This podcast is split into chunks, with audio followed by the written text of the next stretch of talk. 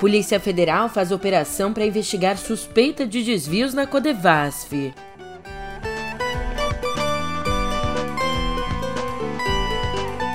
E nova pesquisa Poder Data aponta estagnação de Bolsonaro entre primeiro e segundo turnos.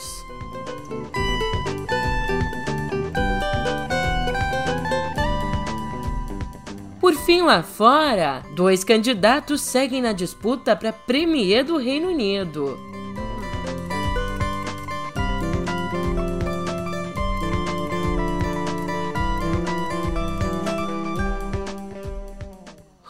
Ótimo dia, uma ótima tarde, uma ótima noite para você. Eu sou a Julia Keck e vem cá, como é que você tá, hein? Quinta-feira, dia 21 de julho, a semana tá quase chegando ao fim, o mês tá quase chegando ao fim, o ano tá chegando ao fim e, aparentemente, a mamata não acabou. Pois é, mais de um milhão de reais foram apreendidos numa operação contra desvio de dinheiro público e contra fraude na Codevasf. E agora eu te conto todos os detalhes no pé do ouvido.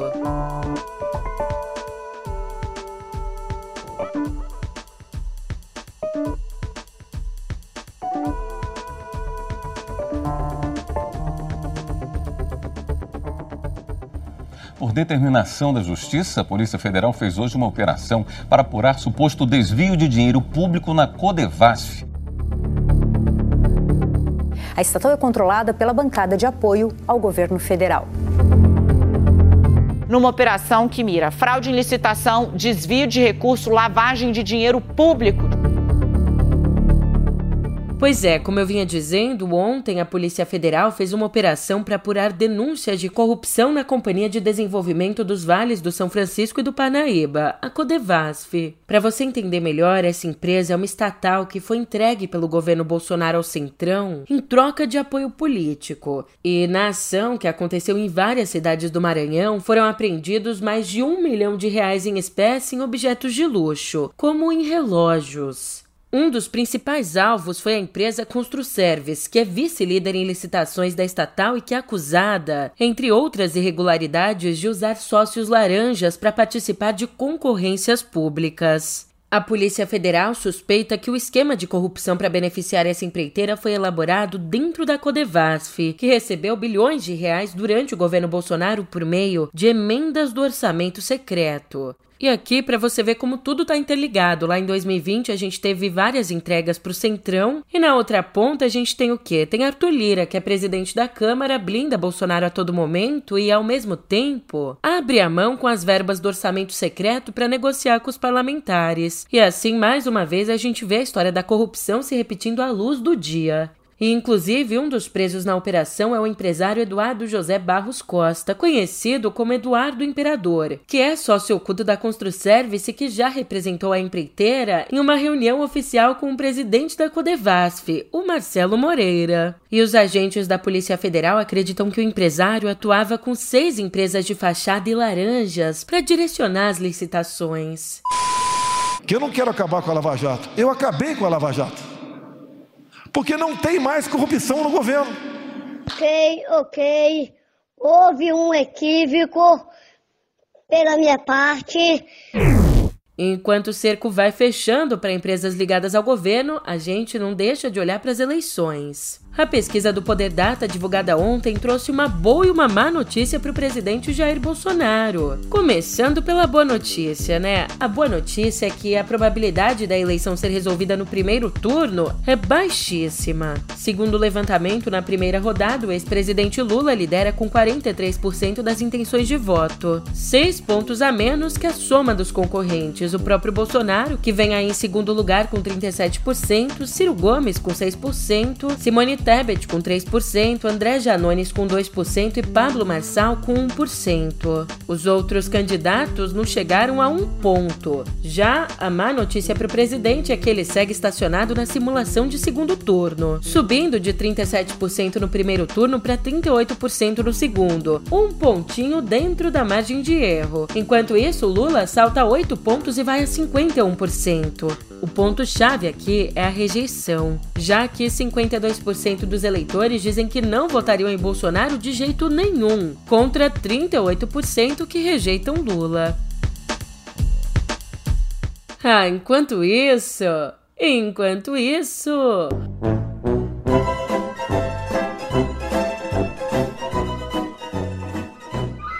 Ontem, a direção do PL informou ter cancelado 40 mil das 50 mil inscrições para a convenção do partido, o evento que vai confirmar a candidatura à reeleição de Bolsonaro.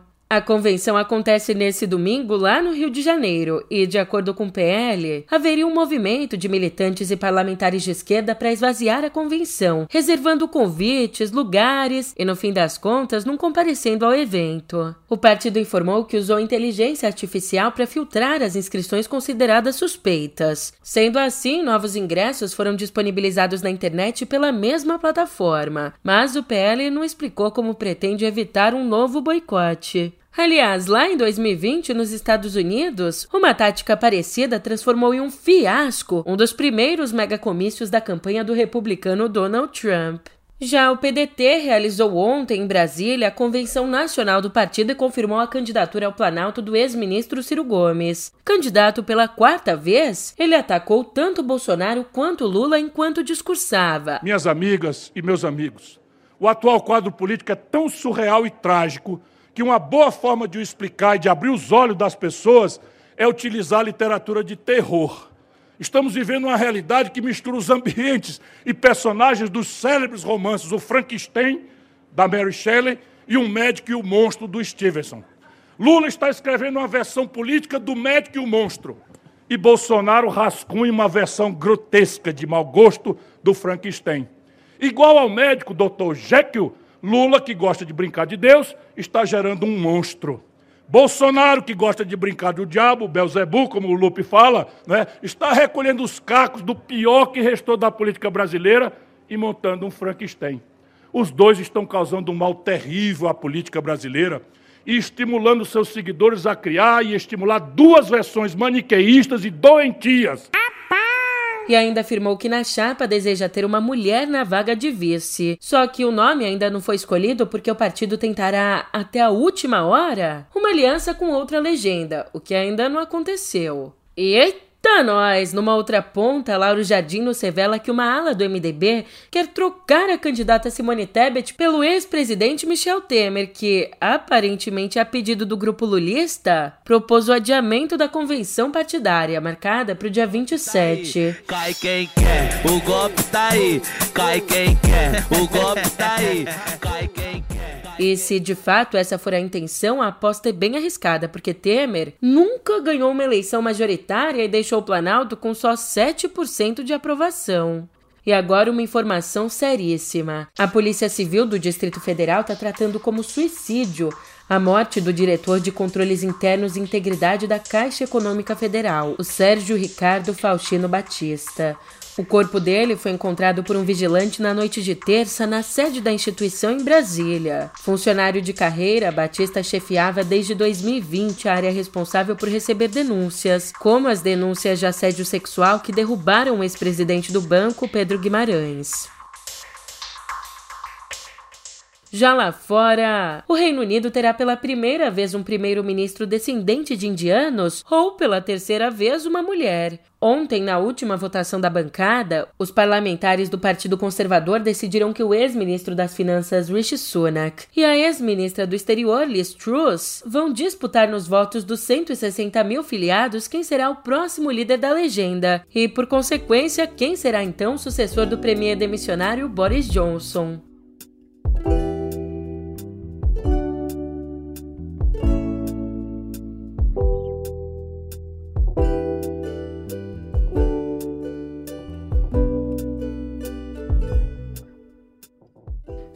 Finalmente, quinta-feira é meu dia preferido aqui em Cultura porque a gente tem as estreias no cinema.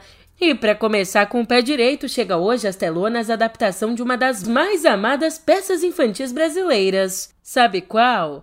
Pluft, o Fantasminha. Escrita em 1955 por Maria Clara Machado, nessa adaptação em filme, para acentuar o clima sobrenatural e divertido, a diretora Rosane Svartman filmou os atores fantasmas debaixo d'água, o que nos rendeu, é claro, um resultado fofo e bastante arrojado. Mamãe, gente existe? Ora, Pluft, claro! Tenho tanto medo de gente, mamãe. Gente aqui tem medo de fantasma e não fantasma que tem medo de gente. Mas fofura passa bem longe de outra história de fantasmas.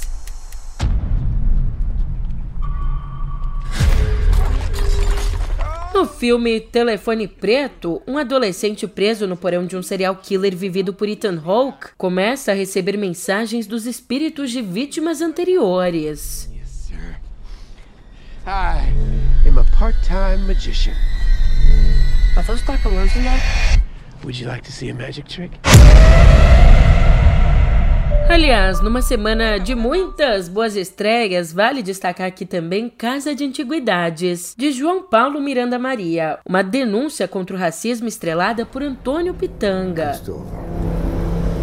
Você já está há bastante tempo trabalhando com a gente. Né? Você já conhece bem a empresa. Ist es gut zu wissen, dass Sie Teil der Familie Keitz sind?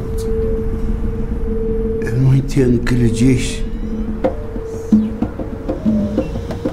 No filme, um homem negro mais velho começa a trabalhar numa fábrica de laticínios no sul do país, mas não consegue se identificar com a cultura do lugar. Então, um dia, ele descobre uma casa abandonada cheia de objetos que o fazem se reconectar com a ancestralidade. E mais uma estreia, só que essa aqui fora do cinema. Você pode conferir ela no sofá de casa. Quer coisa melhor? Com uma cobertinha, uma pipoquinha. So bye bye, Miss American Pie. Drove my Chevy to the levee, but the levee was dry. And them good old boys were drinking whiskey and rye, singing, This'll be the day that I die. A música American Pie de Don McLean desperta paixão e diferentes leituras desde que foi lançada lá em 1971. Sendo a canção mais extensa a chegar no topo das paradas, ao longo de 8 minutos e 36 segundos, essa letra traz um cenário um cenário muitas vezes amargo do rock da juventude americana desde fevereiro de 59, quando um acidente aéreo matou Buddy Holly. E agora, o documentário Jim que a música morreu, da Paramount Plus, conta a história da canção e confirma ou desmente as várias interpretações para cada referência.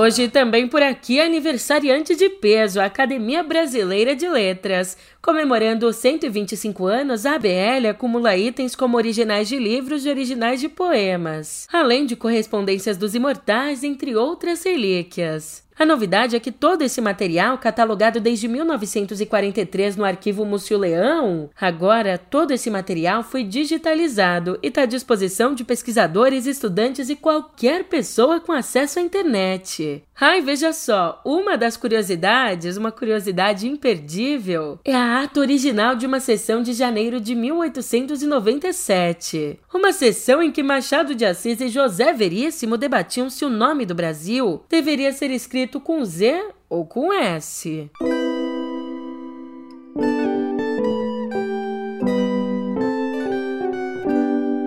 Na nossa editoria de Viver, o foco é a educação. Na verdade, para ser mais exata aqui, são os desafios da educação. Uma pesquisa realizada pela Universidade Federal do Rio de Janeiro e pela Ação Educativa revelou que, mesmo com acesso às universidades pela lei de cotas, a permanência de alunos contemplados por essas políticas afirmativas segue incerta por conta exatamente de problemas financeiros. Segundo os pesquisadores, só a reserva de vagas é insuficiente, sendo fundamental um auxílio estudantil para que eles tenham condições de se manter na faculdade e então de concluir o ensino superior. Evidentemente, o resultado da pesquisa corrobora para essa tese, já que indica que o principal motivo para que estudantes negros pensem em desistir da graduação são as dificuldades financeiras que foram agravadas pela crise econômica dos últimos anos. Espaço aberto para outra pesquisa. A rede criminosa ligada à extração irregular de madeira e ao garimpo ilegal na Amazônia não se restringe às regiões ocupadas pela floresta, estando espalhada por 254 cidades de 24 estados brasileiros. Isso é o que aponta o estudo do Instituto Igarapé com base em mais de 300 operações da Polícia Federal entre 2016 e o ano passado.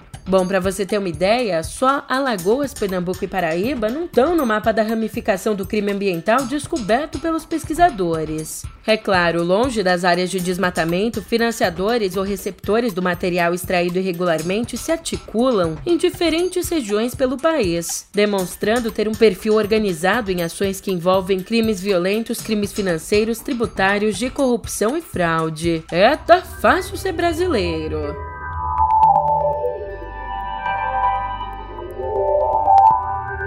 Lançamentos também por aqui. Ontem o Google lançou a própria carteira digital no nosso país. O serviço promete facilitar a vida permitindo reunir num único aplicativo dados de cartões de crédito, comprovantes de vacinação, bilhetes de transporte e ingressos para eventos. A carteira do Google está disponível em dispositivos Android e Wear OS por relógios inteligentes, enquanto os cartões poderão ser usados via Google Pay. E entre as empresas e instituições parceiras estão a Visa, Mastercard, Nubank, Caixa, Bradesco, Ministério da Saúde e Rock in Rio. De acordo com o Google, ainda você pode ficar tranquilo porque existem medidas de segurança em relação ao compartilhamento de documentos pessoais dos usuários e também caso de roubo, furto ou perda do celular.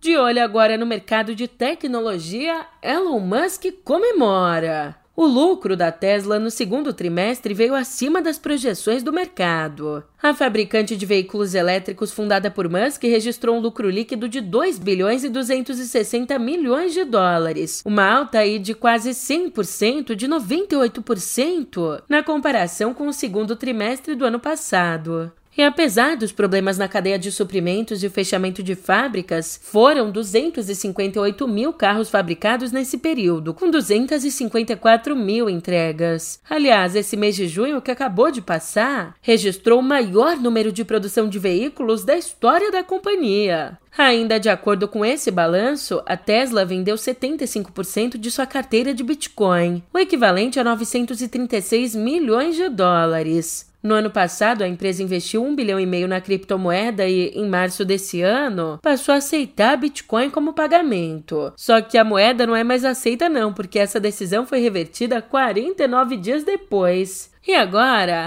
Agora quintou. Eu tô indo nessa, mas a gente se vê por aqui. Tô te esperando, hein? Eu tô sempre te esperando.